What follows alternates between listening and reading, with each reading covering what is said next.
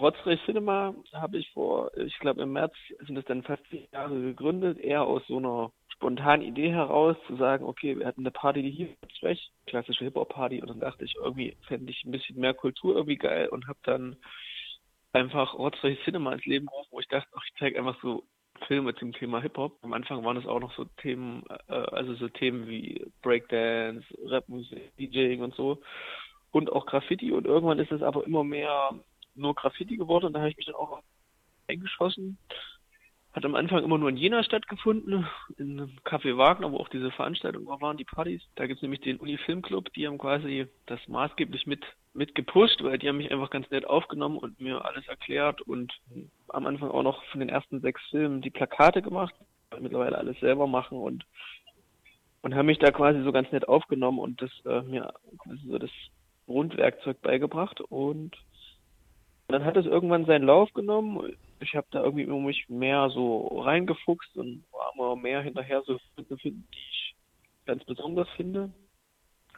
Und so hat es eigentlich so als kleines Hobby Irgendwann hat sich das dann quasi auch von der Party entfernt, hat dann nicht quasi in dem Mittwoch davor stattgefunden, hat dann einfach seine eigenen Termine gehabt und ist dann auch relativ erfolgreich gelaufen. Ich habe ja das für Nischenkino und dann war das in Ordnung, wenn da 20, 30 Leute kommen. Irgendwann waren aber auch mal 50, 60, 70 da. Irgendwann hatten wir auch mal eine Veranstaltung, die wo wir den Film das erste Mal zweimal hintereinander zeigen mussten. Dann gab es so Highlights, hatten wir das erste Mal einen Film, wo wir den Untertitel selbst übersetzt haben. Ähm, hatten wir mal eine Premiere, die nur bei uns lief und also es gab so verschiedene kleine Highlights, die ich mir auch gebracht habe. Dann kam der Film Pixadoris, den ich gesehen hatte und als Trailer damals nur und immer gehofft hat, dass irgendwo was zu erkennen ist, wo man den findet. Das hat nicht stattgefunden und dann habe ich angefangen, den einfach zu schreiben, so wie ich das in anderen Filmen auch kannte. Das hat sich dann als relativ kompliziert herausgestellt, weswegen das am Ende alles drei Jahre gedauert hat, bis der Film bei uns war. Äh, mit zig Mails und so eine eigene Story für sich ist das, mit vielen Generve auch. Ja, da haben wir das letzte Mal schon von einem Jahr darüber Genau, gesprochen. genau, genau. Und da habe ich dann irgendwann den Film gehabt und habe gedacht, okay, der Film ist so sehenswert, den muss man irgendwie noch auf irgendwie auf mehr Leinwänden zeigen als nur bei uns in Jena, dann damals auch schon in Erfurt, wo wir jetzt auch immer noch Kino machen. Da entstand die Idee, so eine Kinotour zu machen, damals noch so ein bisschen abwegig. Manche haben auch so ein bisschen, glaube ich, gedacht, hä, was, ist eigentlich, du willst durch verschiedene Städte reisen mit einem Film, der nicht dir gehört und du willst eigentlich nur eine Spende dafür als Eintritt, um die 2500 Euro Schulden zu bezahlen, die du mit dem Film dir aufgebuckelt hast. Ich sagte, ja, dann haben wir Freunde angerufen oder die angerufen oder Freunde von Freunden und dann sind wir irgendwie zehn Städte und sind losgefahren und damit ging das eigentlich los. Und was ist auch, machen kann. ist auch gut angekommen. Und genau, das ist gut angekommen und damit war das eigentlich so als Idee geboren, dass man das auch öfters machen kann. Und im Rahmen dessen hatte ich dann vor zwei Jahren den Matti kennengelernt, der Regisseur und Produzent von Grenzgebiet. Und da gab es immer dann schon irgendwann die Idee, also wir haben den finanziell unterstützt, eine Crowdfunding-Kampagne und darüber sind wir im Kontakt geblieben. Und da kam dann irgendwann die Idee auf, man könnte ja auch mit seinem Film so eine Tour machen. Und so kam es dann auch. Im Mai waren wir noch mit Blaues Licht von Rock und seinen Brüdern unterwegs. Und jetzt im November mit Grenzgebiet. Und mein Lieblingssatz, den ich immer gern sage, das Kino hat quasi für mich die Funktion oder warum ich das auch mache und ich das andere, weil ich immer denke, das ist mein Beitrag zu so einer aktiven und lebendigen Graffiti-Kultur, wo es quasi natürlich in erster Linie um das Malen geht oder um das Sprühen und um Sprühlack und Züge und Wände und illegal. Aber ich finde es auch wichtig, weil ja aus der Szene heraus auch relativ viel ähm, Filme und dergleichen entstehen, da auch so ein, so ein Publikum für einzusammeln oder Leinwände zu finden, wo das hingehört. Ich denke, dass das auch wichtig ist, weil es auch ja da viel Arbeit drin steckt. Ich auch gleichzeitig wichtig finde, solche Sachen auch gemeinsam zu gucken, quasi auch als kulturelles Ereignis. Ey, da stecken die Leute so viel Zeit und Energie rein. Warum nicht auch Filme zusammen gucken, im Internet anzuschauen und vereinzelt das wahrzunehmen, anstatt das so als Gruppe oder Gang oder Subkultur zusammenzuschauen. Ja, und die Filme, mit denen du jetzt auf Tour warst, äh, Pichadores und ähm, Blaues Licht, sind ja ähnlich wie der neue Film, Grenzgebiet ja auch jetzt nicht so die klassischen Graffiti-Filme, wie man sie vielleicht kennt.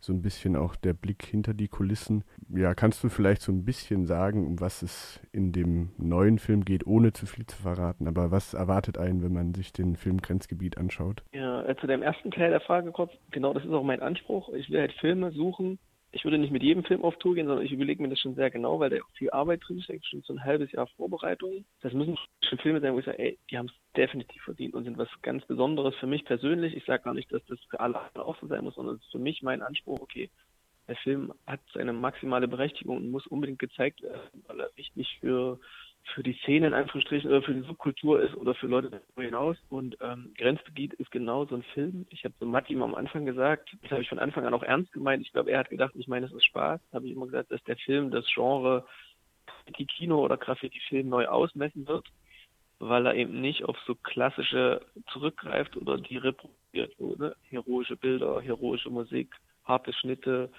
stark männlich dominiert und äh, ist noch so auf Action gebürstet, was alles komplett seine Berechtigung hat. Das macht ja auch das Genre so ein bisschen aus. Gleichzeitig finde ich es irgendwie charmant, wenn es, und das macht Grenzgebiet, wenn das halt mal auf den Kopf gestellt wird, beziehungsweise einfach in Frage gestellt wird. Oder man sich halt davon loslösen will, ey, wir machen mal einen ganz anderen Blick, nämlich einen viel ruhigeren, einen viel stärkeren Blick auch auf das Zwischenmenschliche gerichtet.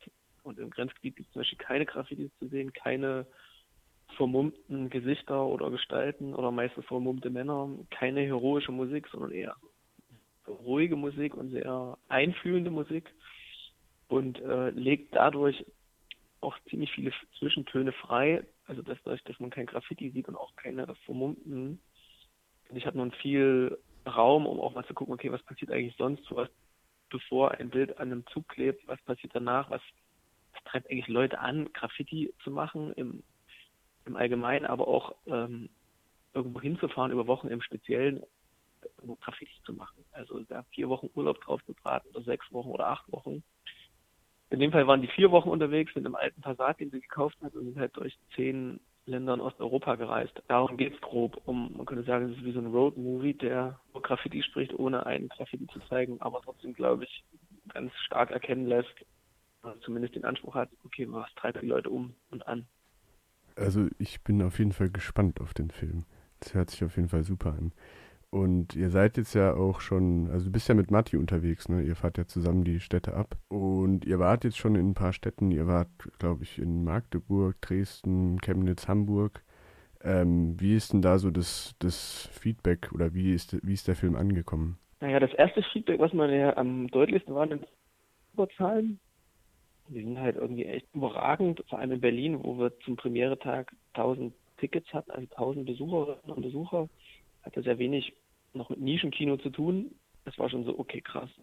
Ich hier für eine Liga jetzt äh, und das hat sich dann mehr oder weniger durch die anderen Städte auch durchgezogen, also in Hamburg, auch in Magdeburg, den Film zum Beispiel dreimal an einem Abend zeigen müssen, weil einfach die Leute, ähm, Leute da sind sind natürlich jetzt alles nicht so große Säle wie in Berlin, wo 500 Leute reinpassen, aber trotzdem ist es ja irgendwie, wenn Leute da zwei Stunden, da vor allem in Hamburg habe ich das noch vor Augen, im Regen warten und sagen, ja, ich so frage, wollt ihr noch eine dritte vorstellen? Und sagen, ja klar, wir warten und dann warten die da 90 Minuten, ähm, um diesen Film zu sehen. Das hätte ich jetzt auch vorher nicht so gedacht. Also dass da so ein großes Interesse.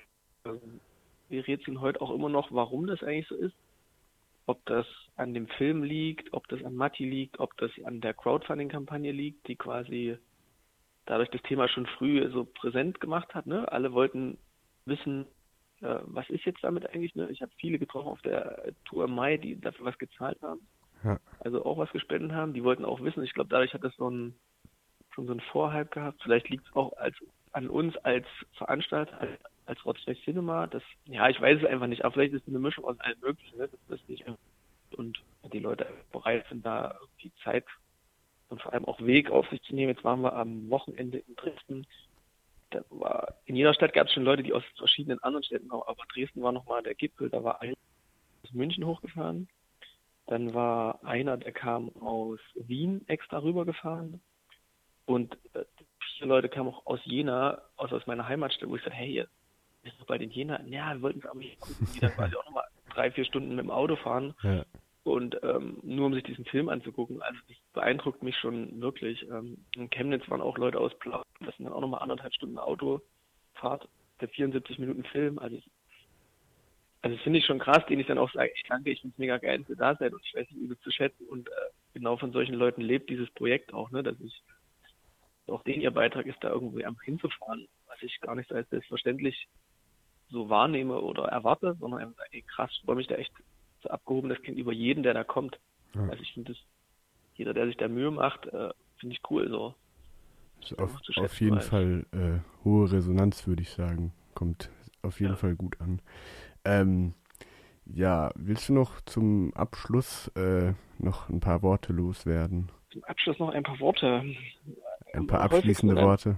Am liebsten sage ich äh, gerne äh, ein großes Danke an unser Publikum, aber das habe ich ja gerade schon gemacht und finde das cool, dass so ein Projekt funktionieren kann und bin dafür dankbar, weil am Ende nur durch die Spenden und die Kartenverkäufe ist das alles überhaupt möglich, dass wir diesen Luxus haben dürfen, einen Monat äh, mehr oder weniger durch Deutschland fahren können, echt coole Leute zu besuchen, coole Leute kennenzulernen und einfach Filme zeigen zu können, die wir irgendwie wichtig finden und die geil sind. Und das ist halt wie so Fanlagerfahrt und ähm, das ist irgendwie, äh, ja, ich hatte dann irgendwie nach der zweiten Tour vergessen, wie geil das eigentlich ist. Falle ich wieder in diese Kinotour und denke, ah, wie geil ist das eigentlich, diese von Blase zu Blase zu hüpfen und überall sind so nette Menschen und es float so geil und ja, jetzt bin ich hier noch auf Arbeit, weißt du, und bis 18 Uhr hier und morgen sind wir dort, dann fahre ich dann nach Magdeburg und dann sagt mich Matti ein, dann geht's sind wir zwei Tage im Ruhrpott, vielleicht ist dann wieder so ein anderer Cut und da, weißt du, das ist so eine geile Welt, so ein geiler Kosmos, der so, so aus einer Spinnerei am Ende vor über einem Jahr entstanden ist, ne? dass man so rumfährt und es einfach macht und, und das beeindruckt mich irgendwie, dass das wirklich funktioniert und das, das auch von der Subkultur zurückgespiegelt wird, ey, das funktioniert und die Leute kommen und beeindruckt mich bis heute und ich glaube, es beeindruckt mich auch noch übelst lange. Dass man einfach so Ideen spinnen kann und mit viel Energie und vielen Freunden und Freundinnen es auch wirklich realisiert kriegt und ja. Und am Ende funktioniert es auch durch so Leute wie dich, die einfach sagen, ey, ich hab Bock, meinen Teil beizutragen. Und das meine ich jetzt gar nicht so schleimig, sondern ja. wirklich ernst, dass ich das auch genauso wichtig finde, dass es Leute gibt, die sagen, ey, wir haben Bock darüber was zu berichten, wir haben Bock einen Artikel zu schreiben, Interviews und das ist genauso ein wichtiger Bestandteil wie der einzelne Gast, so wie wir Film irgendwo hinbringen, so wie Leute ihre Locations für uns aufschließen.